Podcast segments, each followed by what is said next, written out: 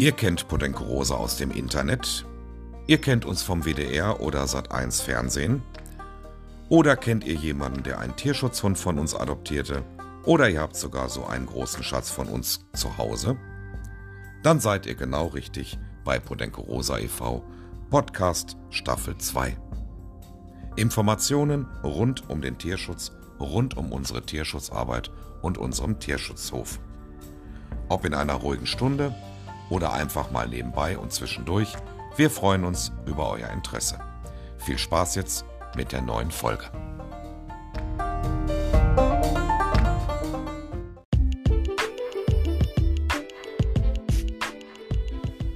Endlich ist es wieder soweit. Jetzt sind einige Wochen vergangen. Unsere Staffel 1 liegt hinter uns. Hier ist jetzt Staffel 2, Folge 1, Podcast Bodenko Rosa e.V. Mein Name ist Dirk Finkemüller. Seid alle herzlich gegrüßt.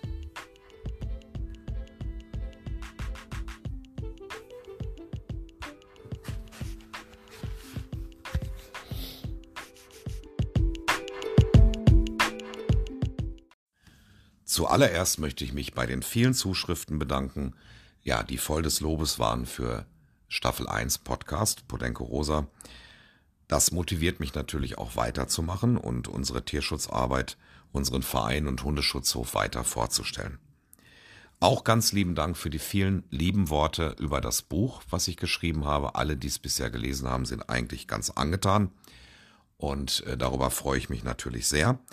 Das Buch ist ja bereits im Vorverkauf, es kann aber auch am 4.12. auf unserem Weihnachtsmarkt, also am zweiten Advent, zwischen 12 und 17 Uhr hier bei uns zu kaufen sein. Es wird sehr viele Stände diesmal geben, also neben dem leiblichen Wohl, ne, das kennt ihr ja schon, auch vegetarisch, äh, wird es also einen Trödelstand geben, einen Hundefutterstand und einen Stand mit Leinen und Geschirren und einen Stand mit Wollsocken und Hundepullovern. Das Buch wird verkauft oder auch der Podenco Rosa Jahreskalender, ähm, ebenso wie ein Spekulatiusstand und vieles, vieles mehr. Natürlich die große Tombola nicht zu vergessen. Aber worum geht es denn heute? Ich habe euch in der ersten Staffel immer ein Gespräch mit einer unserer Pflegestellen versprochen, das bin ich euch leider schuldig geblieben, weil ich keine Pflegefamilie gefunden habe, die hier gerne Rede und Antwort stehen möchte. Aber das holen wir jetzt nach. In dieser Folge wird es um die Pflegestellenarbeit gehen, um einen bestimmten Pflegehund und es wird ganz viele Fragen noch geben, die die Pflegestelle an mich zu richten hatte. Und da hört jetzt mal rein. Viel Spaß.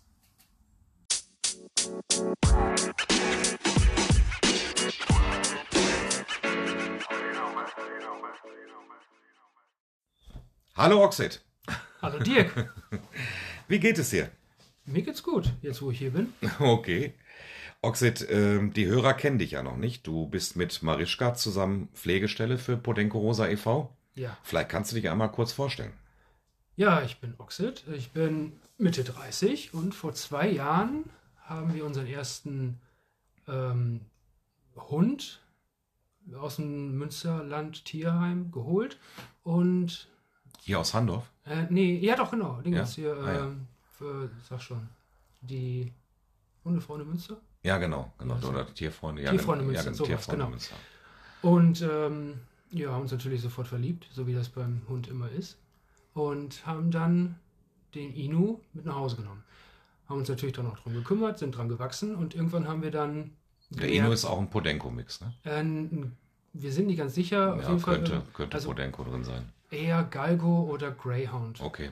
Äh, ja, und dann irgendwann, weil er halt ein Angsthund ist und mhm. auch immer schon war, haben wir uns dann entschieden, Heiko Jeske zu kontaktieren. Ja. Und haben dann ein bisschen mit dem, ja, und dem Hund trainiert. Es wurde noch besser. Und über Heiko sind wir dann nachher auch zu Podenco Rosa gekommen. Ah, okay. Weil das wäre meine nächste Frage gewesen. Wie seid ihr an uns gekommen? Ne? Also wenn man Tierschutz adoptiert, hat man ja sowieso schon ne, eigentlich ein offenes Ohr für den Tierschutz. Ja, schon. Aber wie kommt man jetzt insbesondere an Podenco Rosa e.V.? Ne? Ja, also Heiko. Das kam über unseren Tiertrainer Heiko Jeske. Okay. Ähm, aber dabei blieb es ja nicht. Ne? Ihr seid ja dann quasi in den Verein eingetreten und ähm, habt euch ja noch ein bisschen was vorgenommen. Und im Moment habt ihr auf jeden Fall noch einen Pflegehund von uns. Ja, die Marie. Das Mariesche. Genau. Die Kanone. Ein ganz spezieller Pflegehund. Ja, äh, Marie. Hm. Boah, bei Marie ist immer schwierig, wo soll man da anfangen? Mhm. Also Ma Marie ist ein Podenco äh, Andalus, Mhm. also ein kleiner Podenco. Ja. Äh, sie hat nur drei Beine seit Geburt an und ist vor zehn Jahren in Spanien geboren worden. Genau, und die kam dann zu uns ne, äh, zum Hof. Und ich kann mich noch gut daran erinnern, dass sie wirklich sehr, sehr klein war als, als Welpe. Sie war zwar schon vier Monate, aber sehr klein, sehr winzig. Mhm. Und, äh, und die Leute hier zusammenliefen, als sie äh, vom Transporter genommen wurde. Und alle fanden sie total niedlich, gerade auch mit drei Beinen. Das ist ja dann auch immer dieses Herz, was dann berührt wird bei, bei allen Leuten. Und äh, am gleichen Tag noch adoptiert wurde. Ja, und in der Familie ist sie dann auch acht Jahre geblieben. Genau, genau. War dort klassischer Familienhund mit Kindern. Ähm, ja, wurde eigentlich wie ein normaler Hund gehalten, weniger wie ein Podenco. ähm, und ja, und kam dann aber ähm, aus Trennungsgründen zurück. War natürlich ein bisschen umfassender die Geschichte, das sparen wir uns jetzt mal, aber sie kam auf jeden Fall definitiv zurück und ging dann auch, glaube ich, direkt zu euch, ne? Ja, ich glaube, sie war ein oder zwei Tage hier auf dem Hof. Ja, am Hof. Ich glaube, ihr habt sie erst hier mit bei mir im Wohnzimmer und dann äh, seid ihr schon da gewesen habt sie in Pflege aufgenommen. Das war auch auf Heikos Mist gewachsen. Okay, Das war nämlich irgendwie der. haben wir das Heiko zu verdanken. Ist doch super. Ja. Ja. Ja, und dann ist sie bei uns geblieben. Und wir wollten sie vermitteln. Mhm. Ähm, Marie, wie gesagt, nur drei Beine. Das stört sie aber überhaupt nicht. Im Gegenteil, ich glaube, sie ist die Einzige, die das noch gar nicht mitbekommen hat. Sie kennt es ja auch nicht anders. Eben. Und ähm, sie ist einfach ein Energiebündel und will immer dabei sein. Ist mittlerweile zehn Jahre alt. Ja. Und ähm, dadurch, dass sie halt ähm, nur drei Beine hat, hat sie halt natürlich auch eine, eine Hüftfehlstellung, Mhm. beziehungsweise eine falsche, also sie kann nicht gerade stehen, was Ja. logisch ist. Und dementsprechend hat sie jetzt auch vor äh, einem Jahr eine akute Hüftdysplasie bekommen mit ihrem chronischen, also die Hüfte ist chronisch entzündet. Ja. Dagegen kriegt sie jetzt auch Tabletten Mhm. und ähm, sie merkt davon aber auch jetzt gar nichts mehr und hat jetzt auch vor einem halben Jahr ein Rolli gekriegt, weil Mhm. es nicht mehr, ja, wir mussten halt was machen. Wir haben damals einen Spendenaufruf gemacht. Dann war auch Sat 1 Frühstücksfernsehen hier bei uns auf dem Hof und da kamen die Gelder natürlich auch rein und so Ja, konnte dieser Rollstuhl angefertigt werden extra für sie. Ne? Da seid ihr noch ein bisschen ins Ruhrgebiet gefahren. mhm. Genau. Und damit kommt sie aber klar. absolut. Also es stört sie überhaupt nicht. Im Gegenteil, sie nimmt ihn eigentlich gar nicht wahr. Ja, Oft. ja. Sie fährt gerne gegen alles dagegen, auch gegen die anderen Hunde. Ja. An welchem Punkt ist sie denn so speziell? Ähm, ja, erstmal, sie ist speziell wie Podenkos halt auch so sind. Sie hat Jagdtrieb, definitiv. Hm. Und das Ähm, mit Rollstuhl. Ja.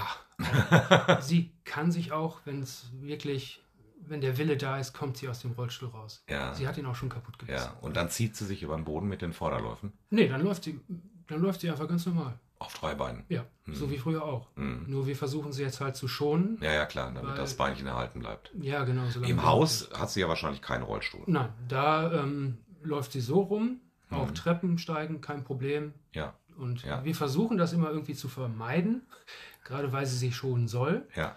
Und es ist oft halt so ein Drahtseilakt, Hm. weil sie muss ja auch ausgelastet werden Klar. auf der einen Seite und möchte das natürlich auch.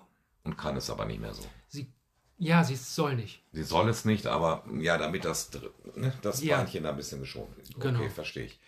Ähm, wie kommt sie im Rudel klar? Mit unseren Hunden ähm, gut, also wirklich gut. Die spielen auch miteinander. Hm. Ähm, der Goodie, der jetzt zuletzt zu uns gekommen ist, Ja. auch von euch. Also das Goodie muss ich nur mal erklären, ist auch ein Pflegehund. Anfangs gewesen ein Galgo, ein wunderschöner Galgo. Ähm, aber Leishmaniose positiv und äh, bekam dann auch, glaube ich, ein, zwei Schübe. Ja, Er musste dann auch dementsprechend medizinisch betreut werden. Und ähm, Vermittlungschancen ja, waren sehr gering und die Gefühle sehr groß. Und dann ist er am Ende geblieben und wurde von euch adoptiert. ja. Er wurde ja einmal vermittelt. Einmal war er vermittelt, kam aber, glaube ich, nach zwei Tagen schon zurück. Ne? Eine Woche war es, glaube ich. Oder eine ein bisschen Woche. länger. Okay. Kam dann zurück und dann, äh, ja, wollten wir ihm das ganze Prozedere nicht mehr antun. Ja. Was ja auch für diese Erkrankung nicht so gut ist, ist hin und her. Ne? Nein, überhaupt nicht. Mm, Und er fühlt sich wohl bei euch, kommt gut klar. Ja. Und ihr liebt ihn und von daher Ja. ist er ja gut aufgehoben. Also die Entscheidung war so schnell gefallen, Ja. als wir gesagt haben, ja, stell dir vor, er wäre jetzt wirklich weg. Mhm. Ja, okay, wir behalten ihn. also das war, war nicht lange Also überlegt. klassische Pflegestellenversager. Ja, total. Oh, schrecklich. Aber Marie ist ja nur auch noch da. Und Genau. Marie, da haben wir keinen Zeitdruck mit der Vermittlung, ne, weil ihr kommt ja klar mit ihr. Ja. Aber sie ist eben sehr speziell, einmal durch ihre äh, medizinische Geschichte, ähm, aber eben auch durch ihr Sozialverhalten. Ja, das ähm, ist wirklich sehr interessant. Im Haus ist sie halt sehr ruhig, ähm, dreht auch gerne mal auf, wenn man sie animiert und ähm, fordert auch gerne ein. Ja. ähm, hat draußen dann aber wirklich alle Grenzen weg. Sie will laufen, sie will buddeln, sie will äh, hinter allem, was sich bewegt, hinterher. Sie bellt sehr viel. Ähm, und Also beim Toben bellt sie sehr viel. ja, also. Oder sie, auch so. Sie auch so. Sie liebt es irgendwie sehr. Sie kommuniziert gerne. Ja, sie hört halt sehr gut. Sie hat auch irgendwie einen sehr Wachhundinstinkt. Ja, ja. Und ähm, sobald irgendwie was sich bewegt, auch im Haus, wenn irgendwas umfällt, irgendwas ungewohnt ist an Geräuschen, dann stehen die Ohren und Und es wird sofort erst einmal ein Warnschuss gebellt. mm, ja, ja. Und äh, ja, dann sollte man sie schon beruhigen, weil sonst kann sie sich auch sehr schnell reinsteigern. Ja, ja. Ja. Und beim Spielen auch, jedes Mal. Also sie kann auch nicht. Aber mit euren Hunden spielt sie, mit den Ja. beiden Rüden. Ja, der Goodie eher weniger, weil der, den interessiert das alles nicht. Ja. Aber der Ino und Marie, die spielen wirklich sehr. Also Hm. Wie ist das, wenn andere Hunde dazukommen? Draußen zum Beispiel? dann äh, zeigt sich ihre schlechte Seite. Okay. Also sie fängt schon an zu bellen und zu ziehen und ja, sie legt dann auch schon wirklich aggressives Verhalten an den Tag, wenn sie einen anderen Hund nur sieht. Hm. Auch gerade gestern war ich mit Immer oder nur, wenn sie an der Leine ist? Äh, nein, immer. Immer. Also sie ist auch schon mal abgehauen und dann Mhm. zum Nachbarhund und dann gab es auch da den Vorfall. Okay. Und ähm, seitdem lassen die uns auch in Ruhe. wir haben da jetzt auch so einen Ruf weg. Hm. Ja, und wir sind da jetzt schon seit längerer Zeit am, am Probieren, wie wir das beruhigen können, wie wir das deeskalieren Ja, können. ja. Und vor allem hilft ihr dabei ihr Ball. Das ist ihr allerliebstes Spielzeug. Und selbst, also dafür sind, das ist wirklich beeindruckend. Andere Hunde sind dann total egal. Das heißt, ihr habt den Ball immer dabei? Ja, eigentlich schon. Wenn du jetzt spazieren gehst und da kommt jemand dir entgegen mit einem Hund, Ja. dann bekommt sie den Ball. Dann ähm, bekommt sie nicht sofort den Ball. Hm. Dann wird erstmal gespielt, erstmal ne, Hm. so ein bisschen interessant machen. Okay, also sie ablenken Absolut, oder ja. Verhalten umlenken. Genau. Ja, Und wenn sie das dann gut gemacht hat, Dann bekommt sie den Ball. bekommt sie den, okay. Und wenn sie es schlecht macht, kriegt sie den eigentlich auch. Damit sie den. Hauptsache sie ist ruhig und lässt den Hund vorbeigehen. Ja, ja, ja, klar. Also so wie wir Hundehalter, wir normalen Hundehalter es alle machen würden. ja, schon. Ne, Wir machen natürlich massive Fehler. Alle Hundetrainer werden sich jetzt an den Geräten die Hände über den Kopf zusammenschlagen, aber das ist eben so. Ja. Ne? Jeder macht das so, wie sein Bauch ihm das rät. Wir lernen ja auch noch. Wir lernen auch, genau, wir lernen auch nicht aus. Eben. Ja, das ist aber schon natürlich ähm, eine Tortur, ne, mit ihr dann wirklich also in Menschenmengen und, oder da auch, wo Hunde sind, zu gehen. Ich, ich habe sie selbst erlebt hier am Hundeschutzhof. Wenn ihr zu Besuch wart, sie trägt einen Maulkorb. Ja. Ne, Sie hat den Rollstuhl und den Maulkorb, ist natürlich schon ein, ein ganz außergewöhnliches Bild, auch für, für Besucher hier. Ja, Und, äh, und sie hat immer noch große Klappe, trotz allem. ja, ich weiß. Aber man kann sie dann natürlich so handeln. Ne? Anders, anders ist ja schwer möglich. Ja, und gerade auch den, den Rolli und Maulkorb macht sie beides super mit. Das ja, hatte ich auch ja, ja, erwartet. genau. Also sowas macht sie alles mit, mit ihren Menschen halt. Ne? Äh, ist das denn auch für dich der Grund, dass sie noch nicht vermittelt ist? Denn sie ist ja schon lange in der Vermittlung. Sie war ja auch schon mit mir beim WDR Fernsehen, Tiere suchen ein Zuhause, da haben wir sie vorgestellt. Ja, Ne, da konnte sie zwar noch alle drei Beine gut belasten, aber sie war dann im Sat 1 Frühstücksfernsehen und es gab eigentlich nie Interessenten für sie. Ne? das kann ich tatsächlich eigentlich gar nicht verstehen, Mhm. weil Marie hat halt auch super liebe Seiten, also wirklich überwiegend. Mhm. Die ist super kuschelig, ähm, die ist auch ruhig nach 6 Uhr abends bis 8, 10 Uhr morgens ist Mhm. Ruhe. Mhm. Dann will die nur pennen. Mhm. Und ähm, es sei denn, es kommt ein kleines Geräusch oder irgendwer geht vom Fenster her, dann Mhm. wird verteidigt. Ja, ja, ja. Dann wird erstmal verbellt. Aber das ist, das ist auch alles handelbar.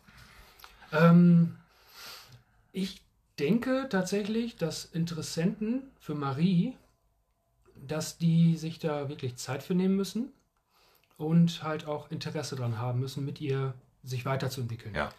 Und viele von diesen Menschen haben halt einfach auch schon viel zu tun. Mhm. Mhm. Und ähm, wir haben halt auch schon mit anderen Leuten geredet, die ein grobes Interesse an Marie haben, aber die haben halt meist halt keine Zeit, Mhm. weil die berufstätig sind oder Ja. anderweitig Kinder haben, wobei Und das Berufstätigkeit ist ja auch eine Schwierigkeit, weil sie schlecht alleine bleiben kann. ganz genau deswegen. Und äh, ja, wenn sie Das war ja auch damals der Abgabegrund, fällt mir gerade wieder ein. Ähm, das eben Herrchen hat ja nach der Trennung den Hund mitgenommen und da musste sie aber tagsüber allein in der Wohnung bleiben und hat dann einen riesen Rabatz gemacht. Ja. Ne? Und dann mussten irgendwann die Nachbarn und äh, haben die Polizei geholt und so weiter und so fort. Also auf jeden Fall musste sie dann weg. ja, leider. Und das hat sich auch noch nicht verbessert, auch nicht in der Gesellschaft eurer Rüden. Es hat sich verbessert. Also Okay. es ist deutlich weniger geworden. Ich kann mittlerweile auch äh, mal einkaufen fahren und die Mhm. allein lassen. Das ist Mhm. kein Problem. Hm. Ähm, sie kann auch mit ins Auto. Sie fährt super gerne Auto. Hm. Hauptsache was Auch ein anderes. großer sehen. Vorteil. Absolut.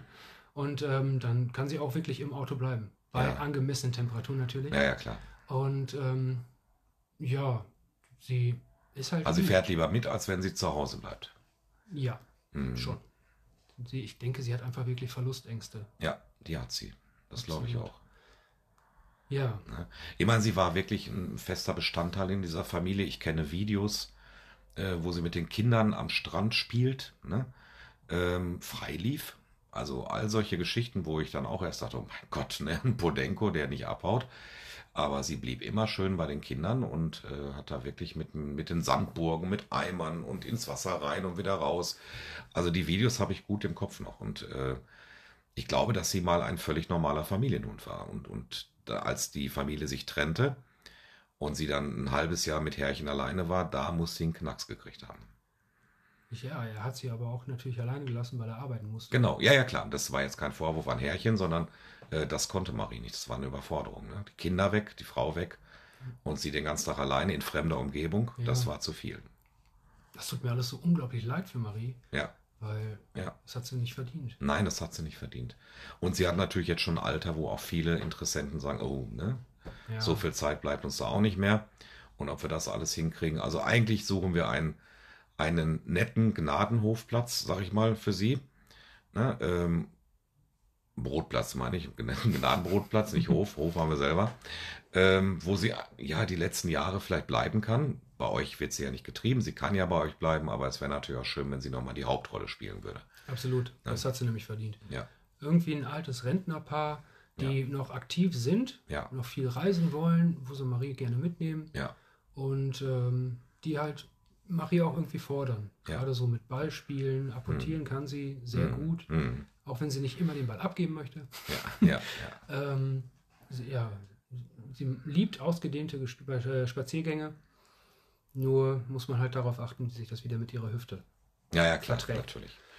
Ja, Marie, ein Hund mit Ecken und Kanten, ein spezieller Hund, dann noch ein Podenko, ähm, aber ein toller Hund, also eine Hündin, die treu und loyal ist gegenüber Oh, ihren ja. Menschen, das auf jeden Fall, aber eben ganz spezielle Menschen sucht. Ja, so viel zu Marie. Ähm, aber du bist ja nicht nur wegen Marie bei uns oder mit Marischka bei uns. Ähm, ihr kommt ja auch häufig zu den Besuchertagen nach hier, ihr helft auch bei den Arbeitseinsätzen. Ja, was findest du denn so gut an uns? Also, Dass du erstmal immer wieder kommst, das meine ich. erstmal natürlich die Hunde. Die Ja. stehen natürlich bei uns allen im Vordergrund. Klar. Und dann direkt danach die Menschen. Hm. Was ich selber so nie gesagt hätte, dass ich das mal sage. Aber Du meinst, es ehrt uns. ähm, es ist halt auch die Art und Weise, wie dieser Schutzhof geführt wird. Man kommt hier rein, lernt seine Hunde ab und lässt die einfach spielen. Dieses ganze 40 Hunde, Rudel, mal mehr, mal weniger. Und äh, es gibt keinerlei Vorfälle. Hm, Manchmal so kleine Sachen, aber. Ja. Aber, aber minimal. Ist, ja, total. Und ähm, wir waren vorher, gerade mit dem Inu, wie am Anfang des Podcasts schon, oder Anfang unseres hm. Gesprächs, äh, erwähnt, haben wir ja auch ähm, Hundewiesen besucht und ähm, hier Hundespielgruppen. Hm. Und das war uns immer schon sehr wichtig, dass die Hunde natürlich sozialisiert werden. Gerade der Inu, der auch noch seine Defizite der hat. Defizite hatte, ja. Und das können wir jetzt hier einfach nebenbei machen, mhm. was total super ist, auch wenn das dem Ino nicht immer gefällt. da muss er, obwohl er letztes Mal fand ich ihn eigentlich recht locker. Ja, er war ja sehr anhänglich. Er wollte eigentlich die ganze Zeit nach Hause, habe ich gefühlt. Ja, gedacht. ja, ja, also ich fand, dass er sogar also da rumlief und habe ich noch gedacht, welcher Hund ist das denn nochmal? Ach, der Ino. ja. Ja, und dann mit dem Goodie ja auch. Ja. Die, die beiden können wir ja mitnehmen. Ja. Marie haben wir auch manchmal mit. Mhm. Allerdings müssen wir die natürlich ein bisschen ja. betüddeln und aufpassen. Aber ja, es ist halt einfach ein sehr familiäres Verhältnis mhm. unter den Hunden und den Menschen. Und den Menschen, ja. Und ähm, man kriegt ja auch innerhalb der Woche immer mit, wie die Hunde vermittelt werden und wie das alle weitergeht. Und ja. Ähm, also man muss dazu sagen, du bist in unserer großen Podenco Rosa WhatsApp-Gruppe. Ja, genau. Und da kannst du das immer mitlesen quasi oder, ne? oder da eben auch aktiv dich betätigen. Genau. Und bist immer auf dem neuesten Stand. Ja. Und mhm. wenn nicht, dann erzählt meine Frau mir das. ähm, ja, also was, was ich glaube ich, was uns etwas unterscheidet vielleicht von anderen Tierheimbetrieben oder Tierschutzvereinen, ist einfach, äh, dass wir die Leute eben so ein bisschen mitziehen, mitnehmen, also auch die Besucher. Und dadurch entwickelt sich so Tierschutz zum Anfassen. Ne? Also ich finde das immer ein sehr mhm. schönes Bild im Sommer, wenn, wenn äh, im Sommer, wenn die Besucher alle hier sind und die Sonne scheint und alle sitzen auf diesen Turnmatten mit den Hunden und kuscheln und spielen und äh, das ist immer ein sehr harmonisches Bild. Natürlich ist Tierschutz nicht immer harmonisch, das wissen wir ja nur alle. Ja. Aber äh, ich finde es immer schön, wenn die Leute sich wohlfühlen können. Kaffee dabei trinken, ne? Und bleiben dann ein, zwei Stunden hier und dann gehen sie mit ihren Hunden wieder nach Hause oder haben gar keinen Hund und kommen nach hier, weil sie keinen Hund haben und äh, wollen uns in anderer Weise irgendwie unterstützen und fördern. Das finde ich eigentlich immer sehr schön hier. Man hat halt auch nicht die, diese Distanz, wie du zum Beispiel in einem Tierheim hast. Gerade wenn die Tiere eingesperrt sind und du guckst sie dir durchs Gitter an oder ja. Fensterscheiben. Und hier laufen sie rum, interagieren mit ja, den Besuchern. Ja. Und ähm, ich glaube, es ist auch viel schwieriger, dann sich nicht einfangen zu lassen von so einem Hund. Also quasi das. Wenn sie freilaufen. Ja, ja. Ja, das, das stimmt. Das stimmt. Man, man sagt viel eher vielleicht. das ist richtig. Also wenn die Leute natürlich an den Gitterstäben vorbeigehen, wir haben ja auch Hunde, die nicht so verträglich sind, die sitzen ja dann auch äh, in ihren Boxen. Und wenn die Leute daran vorbeigehen, die berühren natürlich viel mehr, weil sie ne, äh, mit ihren treuen Augen durch die Gitterstäbe dann die Leute anhimmeln und, äh, und sie möchten diesen Hund hier am liebsten was Gutes tun. Und äh, die Hunde, die hier frei laufen, da sagen ganz viele, ich kann den Hund gar nicht mitnehmen, weil das ist ja ein Hundeparadies. Ja, das kann ich ihm ja gar nicht bieten. So, ja. Ist ein Nachteil, ne? also in der Vermittlung zumindest, aber nicht im Leben der Hunde. Nein. Ja, Und das ist das Wichtigste für mich. Absolut. Ja, dann dauern Vermittlungen halt etwas länger. Ähm, gut, bei Welpen ist es eh indiskutabel. Also Welpen sind in der Regel, gehen, laufen sie auch nur so durch in jedem Tierheimbetrieb. Ähm, aber bei unseren Langzeitgästen finde ich es ganz wichtig, dass sie so ein Leben auch hier schon führen können und nicht erst in den Familien. Ja, weil das ist ja auch alles Lebenszeit für die Hunde. Richtig, und die haben nicht so eine lange Lebenszeit wie wir. Ja, ja. Leider Gottes. Aber du hattest auch noch ein paar Fragen. Ja. An mich oder an den Verein oder wie auch immer. Ja, Welche Fragen sind denn bei dir offen geblieben? also, erstmal würde mich interessieren, wie jetzt gerade zum Ende des Jahres die aktuelle Lage auf dem Hof ist. Mhm. Ähm, also ich kann dir sagen, weil ich das gestern gerade erst gelesen habe, wir haben also aktuell knapp 200 Hunde dieses Jahr aus unseren Rettungsaktionen ähm, herausgeholt bzw. rübergeholt und davon sind über 90 Prozent auch vermittelt. Das ist schon mal ein guter Erfolg. Dennoch äh, sind die Vermittlungen im Moment sehr schleppend. Wir können also die Hunde nicht so zügig nachrücken lassen, äh, wie wir das sonst in den anderen Jahren hatten ähm, weil die Leute natürlich in dieser Krise alle sehr vorsichtig sind, sich das dreimal überlegen, ob sie einen Hund adoptieren wollen. Und das macht die Sache für uns natürlich schwieriger, weil die Hunde in, den, in, in, äh, in dem Ausland, also in unseren Projekten einfach nicht weiterkommen ne? und teilweise auf den Straßen sitzen bleiben oder in den Tötungsanlagen und dann für uns nicht mehr greifbar sind und wir zu spät kommen. Hm. Und dadurch ist die Situation sehr schwierig. Die Krise selbst nimmt uns hier in Deutschland natürlich auch mit. Also gerade die Tierheime in Deutschland leiden auch extremst äh, unter diesen hohen Kosten. Also wir haben sonst ähm, den Tennenbereich und äh, auch den Quarantänebereich entweder mit Strom oder mit Holz, Briketts geheizt und äh, da müssen wir natürlich drosseln jetzt, weil äh, diese Preise gar nicht mehr bezahlbar sind für den Tierschutz. Und deshalb haben wir jetzt so, so Pi mal Daumen uns gesagt, also die Außentemperatur muss also einigermaßen sein, um zu sagen, der Ofen bleibt aus. Oder die Heizung wird sehr niedrig gestellt. Und, ähm, und jetzt als letzte Woche zum Beispiel minus 6 Grad waren, da wird natürlich volle Lotte geheizt, logisch. Ne? Ja. Und, aber ich sehe ja auch, wie schnell das Holz durchgeht und wir auch wieder Neues besorgen müssen. Und dann fehlen natürlich die Gelder. Hm. Ja, verstehe, natürlich. Das ist nicht so einfach im Moment. Ich kenne ähm, diese Situation so ein bisschen aus der damaligen ähm, Weltwirtschaftskrise. Wann war das? 2008 oder so. Da war es auch so, dass die Leute alle plötzlich keinen Hund mehr adoptierten. Und wir hatten den Stall voll, sag ich mal. Und, ähm, und wir wussten nicht, was wir tun sollen, weil gar nicht mal, es geht dann gar nicht mal um die Hunde, die vor Ort sind hier in Deutschland, die sind ja schon gerettet.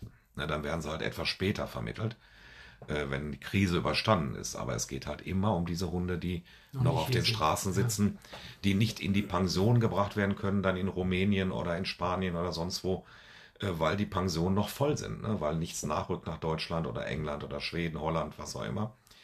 Und das macht die Sache so, so kompliziert. Und dadurch entsteht dieser Druck ja auch. Ne? Sonst würde ich ja sagen, wir fahren einfach runter mit der Hundeanzahl und äh, gehen bequem mit 10, 15 Hunden durch den Winter und heizen nicht mehr alles. Ne? Ja. Das könnte man tun. Aber äh, das ist, da ist natürlich unser Tierschutzgedanke nicht mehr, sagen, nicht mehr erfüllt. Ne? Dafür ne? machst du es ja nicht. Richtig. Und vor allen Dingen die Frontarbeiter, so wie unsere Roxana in Rumänien zum Beispiel, ähm, ja, die werden dann einfach äh, verzweifelt sein. Ne? Äh, wenn wir nicht die Hunde weiter abnehmen und sie nicht weiter retten kann. Und sie muss dann wirklich an so einem Welpenwurf an der Straße vorbeifahren und sagen, morgen werden sie wahrscheinlich tot sein. Ne? Ja, das stelle ich mir mal ganz extrem vor. Also gerade. Ja, das eine ist, weißt du, in normalen Zeiten musst du ständig sagen, wer kann mhm. zuerst kommen, ne? wen kannst du zuerst retten. Mhm. Und in diesen Zeiten jetzt ist es, was können wir überhaupt noch retten, was können wir überhaupt holen, was sitzt auch finanziell noch drin, ne? weil das kostet, jeder Hund kostet ja auch enorm viel Geld. Ähm, da hinten vor Ort Pensionskosten, aber auch dann die Transportkosten, aber auch hier dann vor Ort die Kosten. Die Betriebskosten des Hofs sind natürlich auch extrem hoch jetzt durch die Krise.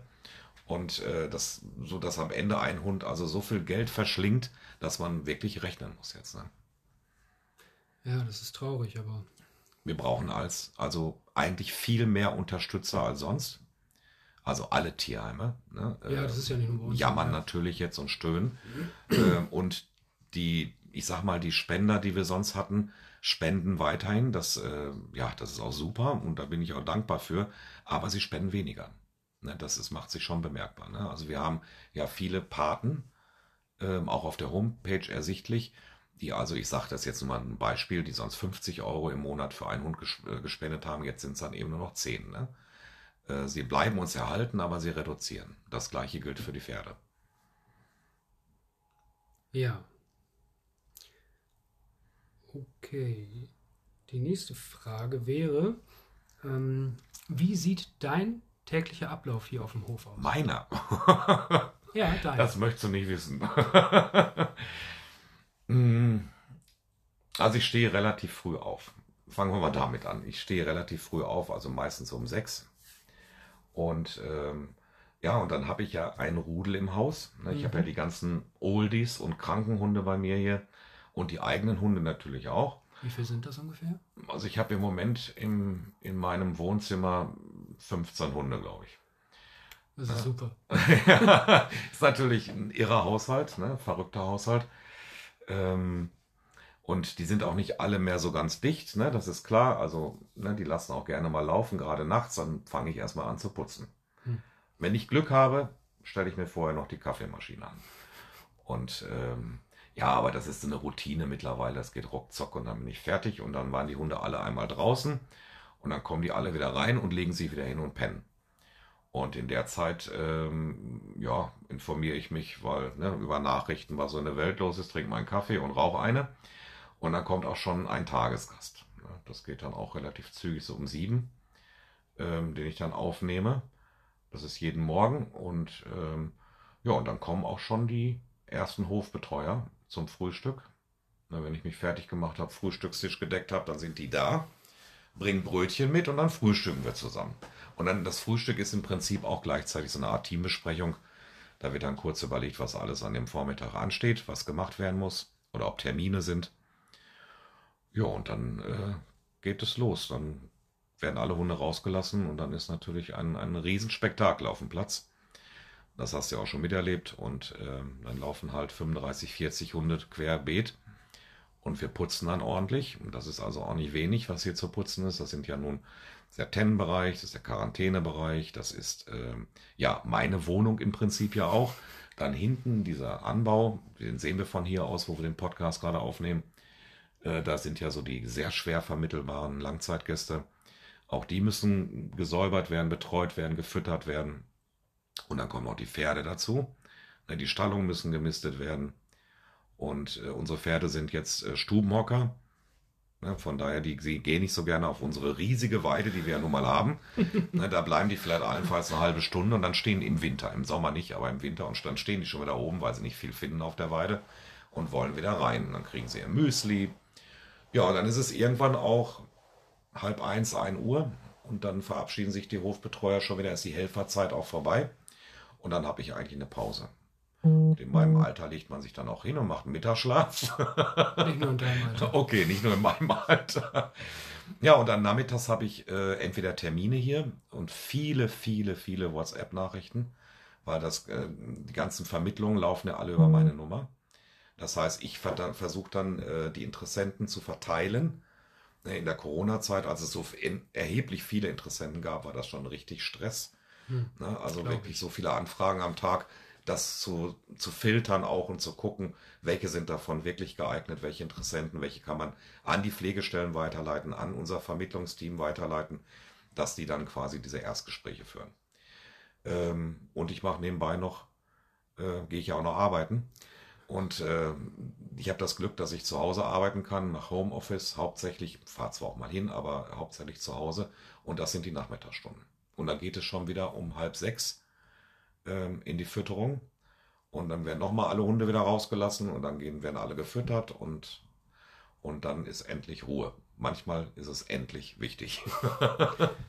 ja, so kann auch nicht. Wobei ich ja meine Hunde immer, ne, meine, meine 15 Hunde habe ich ja immer um mich herum. Ne, das, ist, das ändert sich ja auch nie. Ne, egal, ob der Betrieb nun äh, läuft oder, oder gerade schlummert, ne, ganz egal. Aber die sind immer da für mich.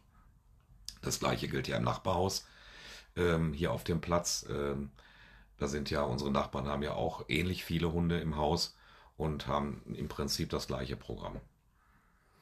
Du sagtest, du hast einen Tageshund. Ja, aber das ist auch nur ein Überbleibsel aus unseren Pensionsjahren. Wir waren ja früher mal eine Hundepension auch hier. Ja. Das haben wir aber dann irgendwann, ich weiß nicht mehr genau, 2014 oder so, ähm, haben wir das auslaufen lassen und die Lara, ist noch immer ein Tagesgast, die jeden Tag kommt. Die habe ich damals auch vermittelt. Und ähm, ja, und da Herrchen und Frauchen den ganzen Tag arbeiten gehen und sie ungern alleine ist, kommt die jetzt also schon seit neun Jahren oder so zu uns. Okay. Wie viele Hunde sind derzeit hier? Ich glaube, es sind exakt 35 Hunde, also Tierschutzhunde. Mhm. Und dann kommen natürlich von den vier Hofbewohnern die eigenen Hunde noch dazu. Und der eine Tagesgast, der aber nicht über Nacht ist. Okay. Ähm, wie viele Mitglieder gibt es?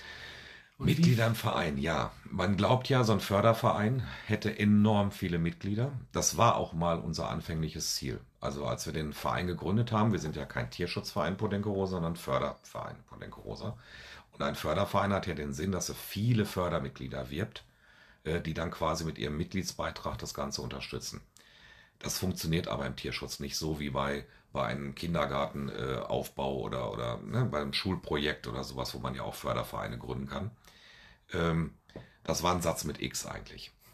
Und das Problem ist auch bei, also Fördermitglieder haben ja auch keine äh, Entscheidungsgewalt, die sind ja im Prinzip nur ähm, finanzielle Förderer. Ne? Und das passt nicht so richtig, weil wir ja Tierschutz zum Anfassen machen. Also da haben wir uns damals so ein bisschen vergaloppiert, haben es aber trotzdem immer so stehen lassen und haben, glaube ich, so um die 200 Mitglieder, 150 bis 200 Mitglieder.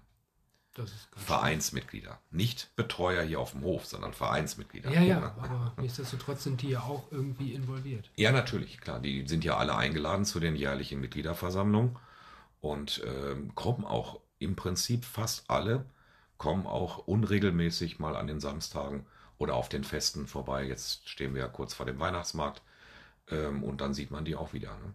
Sind viele Adoptanten, viele ehemalige Betreuer hier also Adoptanten sind es am meisten. Okay.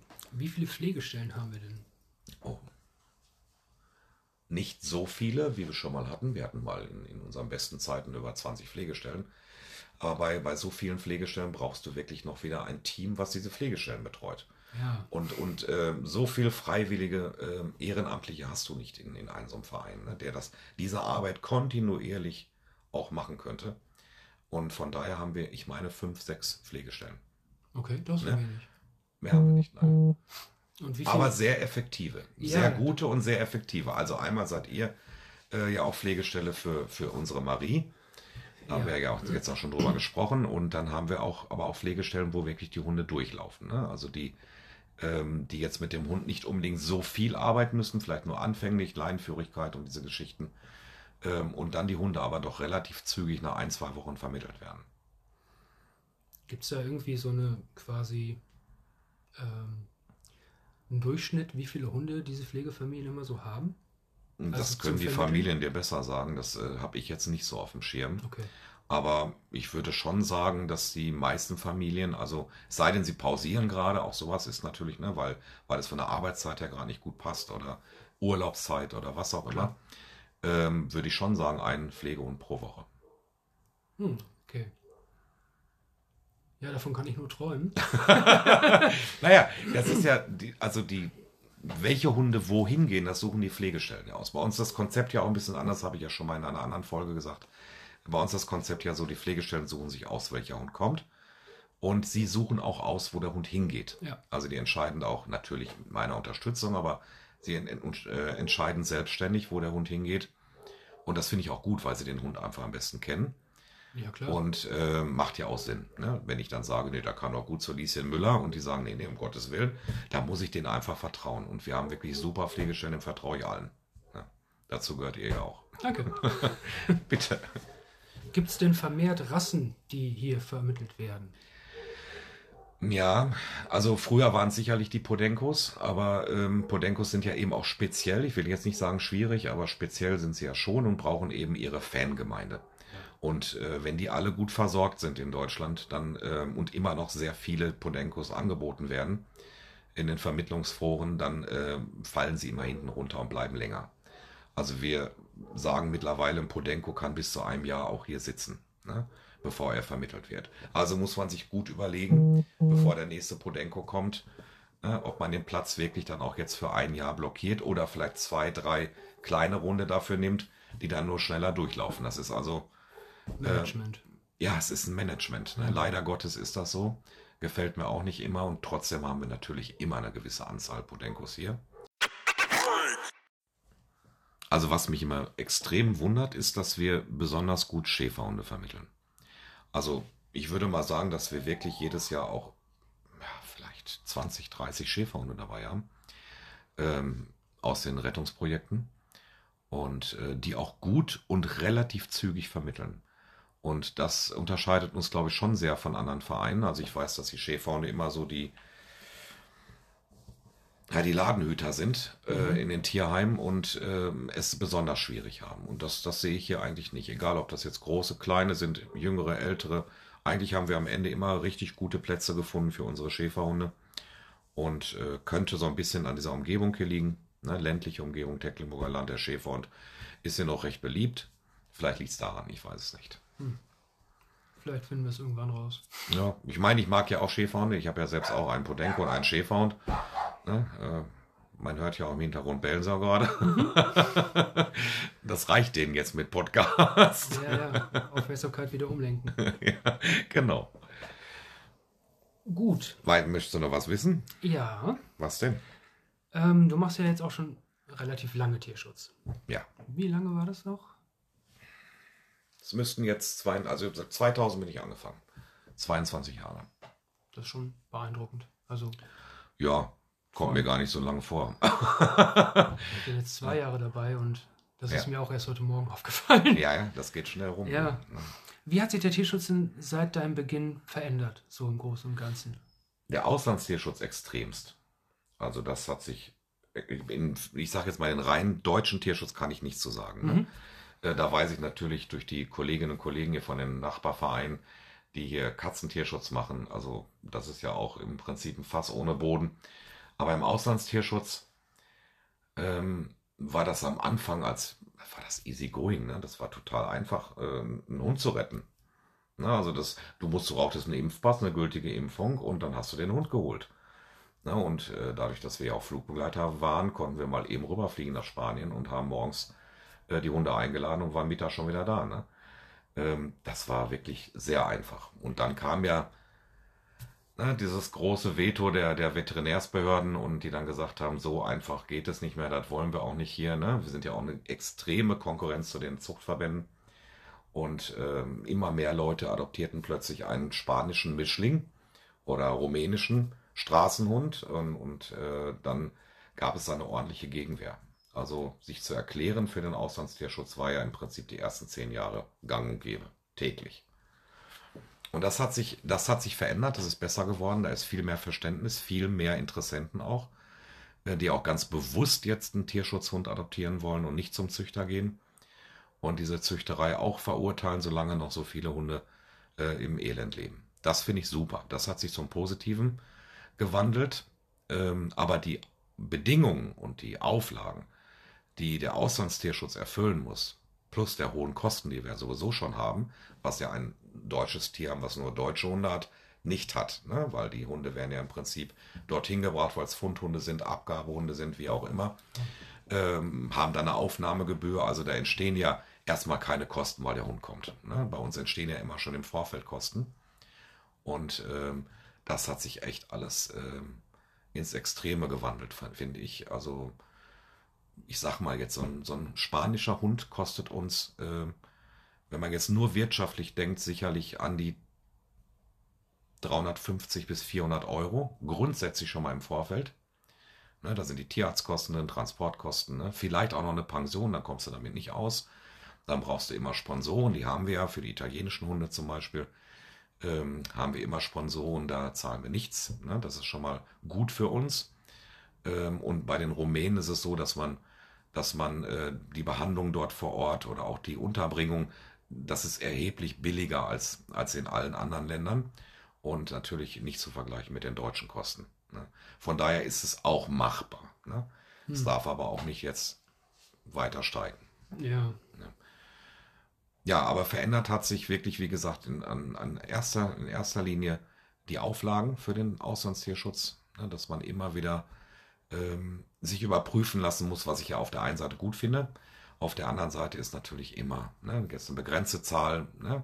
Wir dürfen zum Beispiel maximal 300 Hunde im Jahr ins Land holen und nicht 301. Ne? Das ist eben auch schwierig manchmal, das immer zu planen äh, wobei wir immer weit runter liegen, aber es hätte ja auch die Zahl 200 sein können. Das ist willkürlich. Ne? Das, das kann der Amtsarzt im Prinzip selbst äh, festlegen. Ne? Da gibt es jetzt keine Statuten für. Und andere Tierschutzvereine haben das Dilemma, äh, dass sie eben nicht mehr als 100 Hunde oder so ins Land holen dürfen und können uns dann auch nicht in unseren Projekten unterstützen. Krass, das wusste ich gar nicht. Ja. Das ist komplett neu für mich. Ne, also die, es ist ja auch so, dass die deutschen Tierheime äh, sich auch sehr geöffnet haben für den Auslandstierschutz, weil sie gemerkt haben, da kommen ja wirklich Familienhunde, also familientaugliche Hunde. Und die Familien finden plötzlich wieder in den deutschen Tierheimen auch geeignete äh, Hunde zum Adoptieren. Was ja auch eine Zeit lang nicht so war, weil wer seinen Hund abgibt in Deutschland, natürlich kann es in Not geraten, es gibt Abgabegründe, aber die meisten geben den Hund ja ab, weil er verzogen ist, weil er gebissen hat. Ne, weil er nicht mehr zu bezahlen ist mit, mit, den, mit den Auflagen. als gefährlich eingestufter Hund, wie auch immer. Und das sind ja keine typischen familientauglichen Hunde dann für die nächsten Adoptanten. Und von daher äh, sind viele Tierheime, wirklich fast die meisten, die ich kenne, froh, dass sie auch jetzt Auslandshunde aufnehmen. Ähm, das Problem in Deutschland ist einfach, sobald du einen Auslandshund aufnimmst, wirst du nicht mehr subventioniert von der Kommune. Und da musst du auf diese Gelder wiederum verzichten. Ne? Und dann bist du darauf angewiesen, dass du wirklich auch gut vermittelst, damit du dir das Ganze auch leisten kannst. Ne? Damit du wirklich diesen, diese Betriebskosten auch decken kannst. Ein Fass ohne Boden. Ja, ich höre es wohl. Krass. Ja. Gut, dass wir dich haben. ja, das ist, das ist schon, ähm, Tierschutz ist nicht nur ähm, ja, mit, mit Herz, du musst auch mit viel Verstand musst du das auch machen. Ne? Und, und das kollidiert natürlich oft. Ne? Mein Herz sagt, ja, diesen alten, krebserkrankten Hund möchte ich gerne jetzt helfen. Klar. Ne? Und ich weiß, vor Ort sind die Bedingungen so schlecht, dass er eigentlich rüberkommen muss. Aber der Verstand sagt mir, die Tierarztkosten sind hier sowas von hoch, äh, dass wir ihm ja auch nur bedingt helfen können oder wir helfen ihm und können anderen nicht mehr helfen und das Geld nicht mehr da ist. Du bist immer am Entscheiden. Ne? Du spielst ständig Gott. Das macht die Sache oft stressig. Ja, erstmal das und vor allem kriegst du wahrscheinlich auch sehr oft bei der Vermittlung oder im Vorfeld schon ähm, auch viele Menschen mit, die das Ganze schwieriger machen oder für spezielle Fälle unmöglich. Und also Schicksalsschläge, nicht nur von den Hunden, auch von den Menschen, das mhm. wirst du auch viel mitbekommen. Mhm. Ähm, und natürlich sehr viel Entmutigendes. Also alleine, wenn du, wenn du mitbekommst, wie die Hunde gehalten werden, wenn du sonst irgendwas mitbekommst aus dem Tierschutz. In jetzt, Deutschland jetzt. Ja, ja, jetzt in mhm. Deutschland. Oder generell. Ich meine, es, macht ja keinen Unterschied für mich und dich, wenn du jetzt siehst, dass hier ein Mensch ja, ja, seinen klar. Hund schlägt oder klar. in Rumänien. Mhm. Und meine nächste Frage wäre dann, wenn du so viel mitbekommst und du lässt dich ja nicht entmutigen, aber was lässt dich weitermachen? Was hält dich bei der Stange, dass du denkst, na, was glaubst du denn? Die Hunde. ja, natürlich. Okay, aber. Ne? Äh, nichts anderes. Nichts anderes, weil äh, ganz ehrlich, ich meine, man, ist, man wird natürlich irgendwann auch mal süchtig danach, dass man, dass man nicht mehr aufhören kann zu retten. Ne? Ja. Mir hat mal eine, eine sehr alte Tierschutzkollegin schon vor vielen Jahren gesagt, äh, du wirst nie mehr aufhören können. Du bist einmal infiziert und du wirst selbst auf deinem Sterbebett wirst du noch darüber nachdenken, wolltest du nicht noch den einen Hund rüberholen. Das wird wahrscheinlich immer so bleiben. Ähm, trotzdem glaube ich, muss man aber auch realistisch das sehen und sagen, so jetzt komme ich an meine Grenzen und jetzt ist auch so das Fass voll. Ne? Jetzt, jetzt geht es nicht mehr weiter. Und da bin ich noch nicht zum Glück, aber wenn ich da wäre, äh, würde ich auch für mich persönlich, nur für mich persönlich dann die Notbremse ziehen. Ja. Ne, ich habe mein Leben ja so aufgebaut, dass das hier passen kann, ne? dass es in mein Leben passt. Du musst dein Leben dafür natürlich auch umwandeln. Du musst viele Opfer bringen. Ne? Das geht gar nicht anders. Ja. Ne? Ich kann nicht Vollzeit arbeiten gehen, weil dann wäre der Hof ständig ohne Aufsicht. Ich habe als Verantwortlicher hier Anwesenheitspflicht.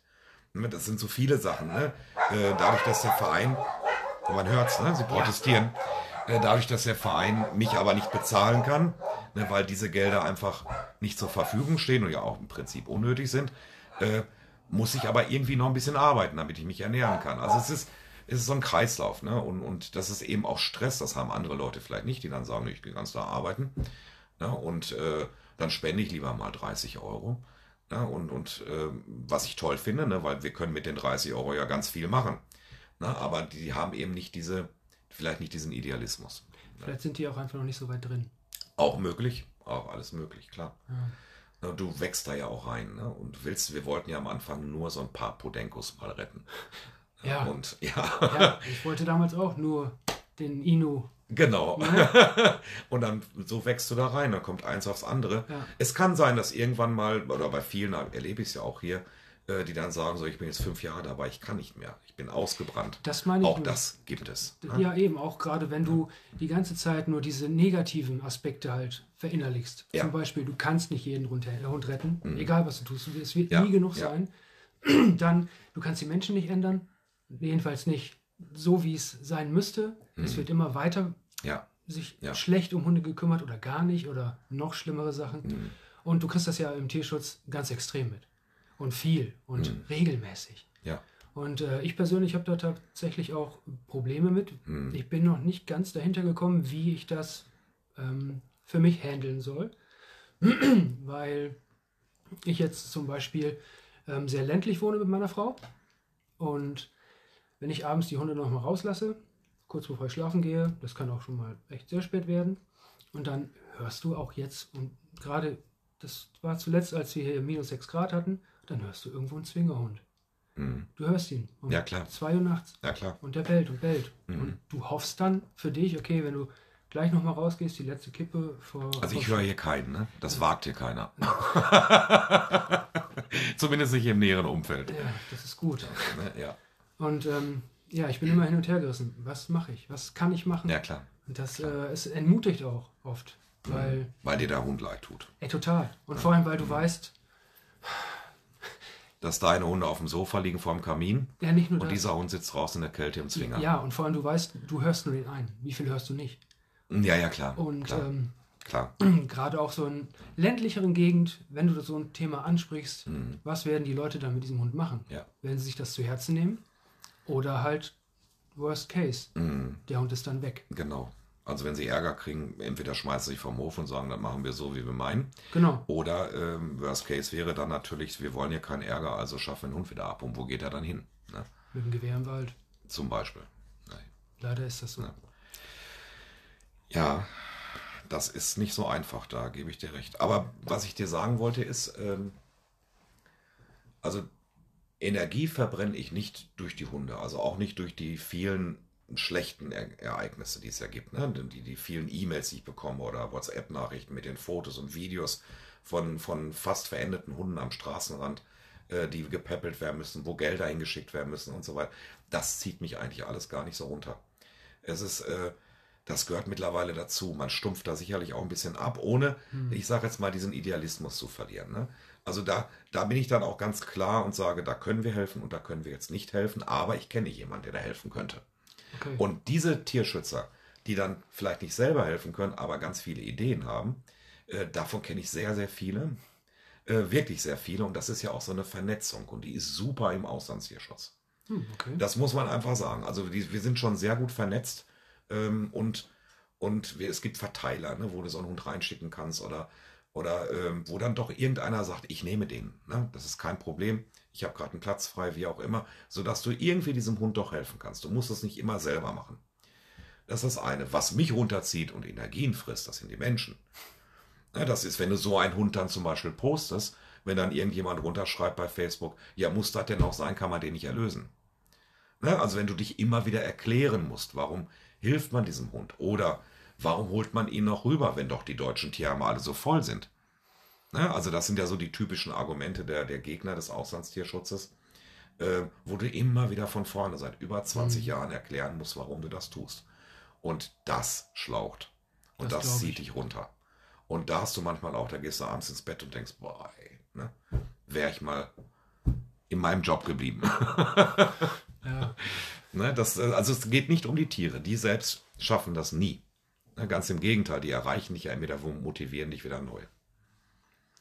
ja, okay, gut, aber wenn ich so Tiere in Not sehe, dann denke ich auch selten schlecht über das Tier, sondern eigentlich mehr schlecht über die Umstände. Das ist, nee, das ist klar. Ich meinte damit, dass es dir damit schlecht geht. Achso, das Ne, dass du ja. Energien verlierst. Ne? Ähm, so dass man, dass das immer weiter dich runterzieht. Ne? Das, Ja, es gibt ja auch Menschen, die können das nicht. Ne? Also wir haben ja, Ja. auch sehr viele bei uns auch hier im Team, die diese Bilder auch auf gar keinen Fall sehen wollen. Ne?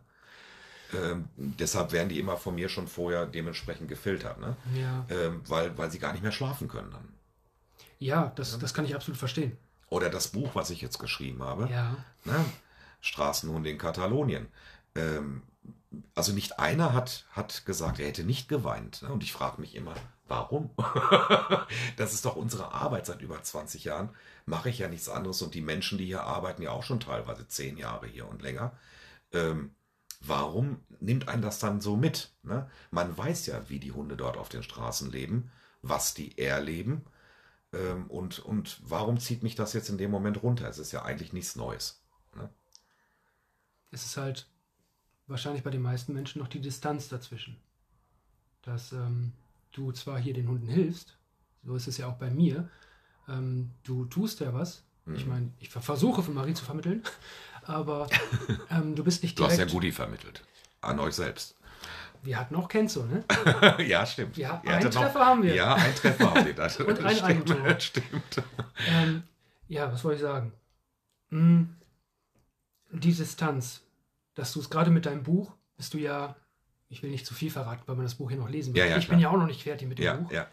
Und äh, du bist halt hautnah dabei. Hm. Und Und es wird aus der Sicht des Hundes geschrieben. das ist auch sehr ja, ja, schön. klar. Ja, Das stimmt. Das ist natürlich immer sehr emotional. absolut. Und vor allem, ja, sie sind halt, ja, man kennt diese beide, beiden Typen Hund. Hm. Und man kann sich sehr da hineinversetzen. Hm. Okay. Schönes Buch. Dankeschön. Ja, dann jetzt mal die Gegenseite.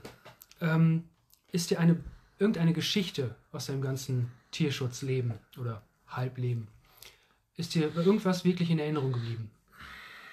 Eigentlich ganz viel. Das werde ich ja oft gefragt, auch ähm, äh, von, von Leuten, die nach hier kommen. Doch eigentlich ganz, ganz viele Geschichten habe ich im Kopf, sonst würde ich ja nicht so viele aufschreiben. ne?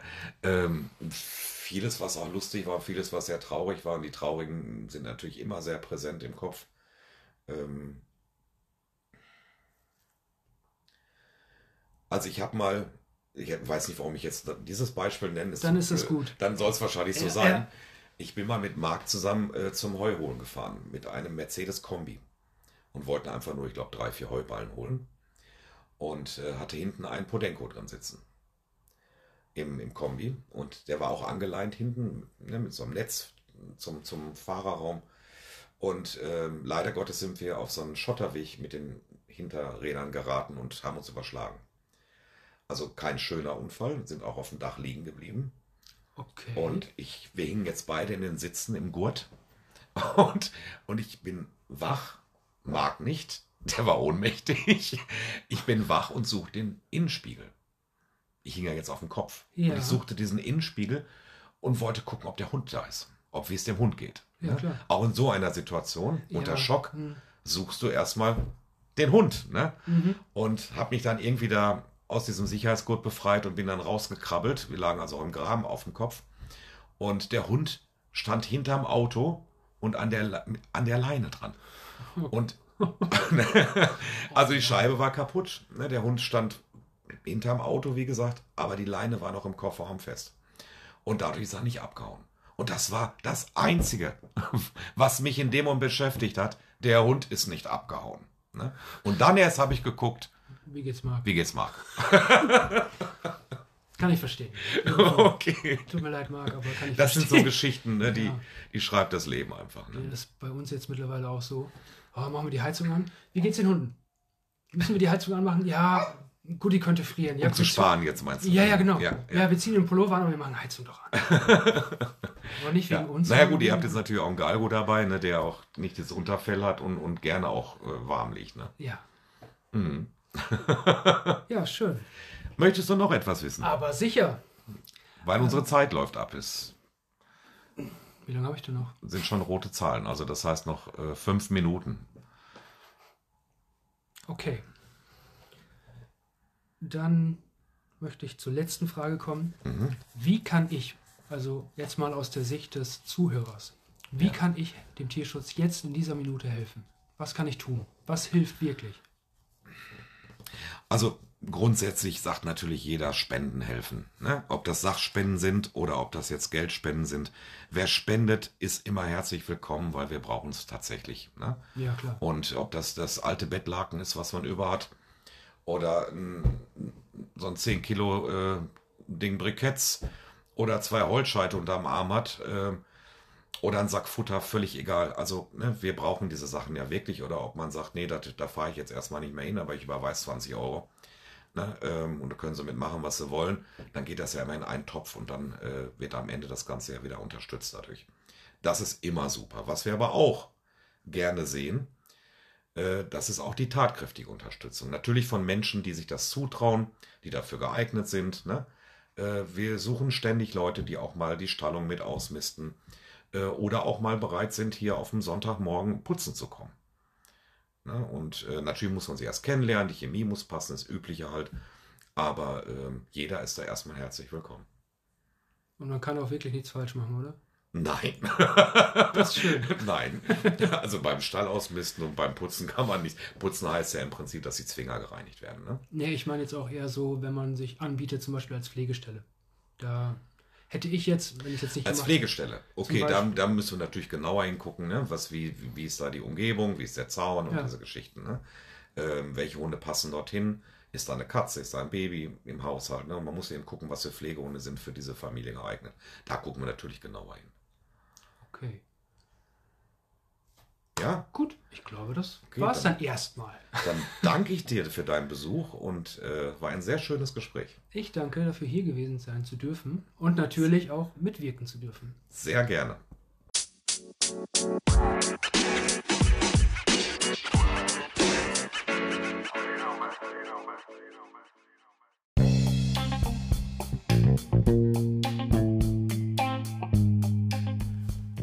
Ja, ihr Lieben, das war, wie ich finde, ein sehr intensives Gespräch mit dem sehr liebenswerten Pflegepapa Oxid. Grüße auch an seine Frau Marischka an dieser Stelle. Ganz lieben Dank, dass ihr hier bereit wart, mitzuwirken.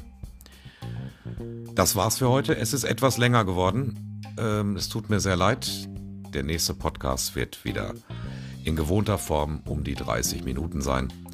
Und der wird sehr wahrscheinlich vom Weihnachtsmarkt berichten. Ich werde dort mit meinem Mikrofon durch die Reihen gehen. Freut euch drauf. Wir hören uns in der nächsten oder spätestens übernächsten Woche wieder. Bleibt alle gesund. Bis dann, euer Dirk Finkebeller.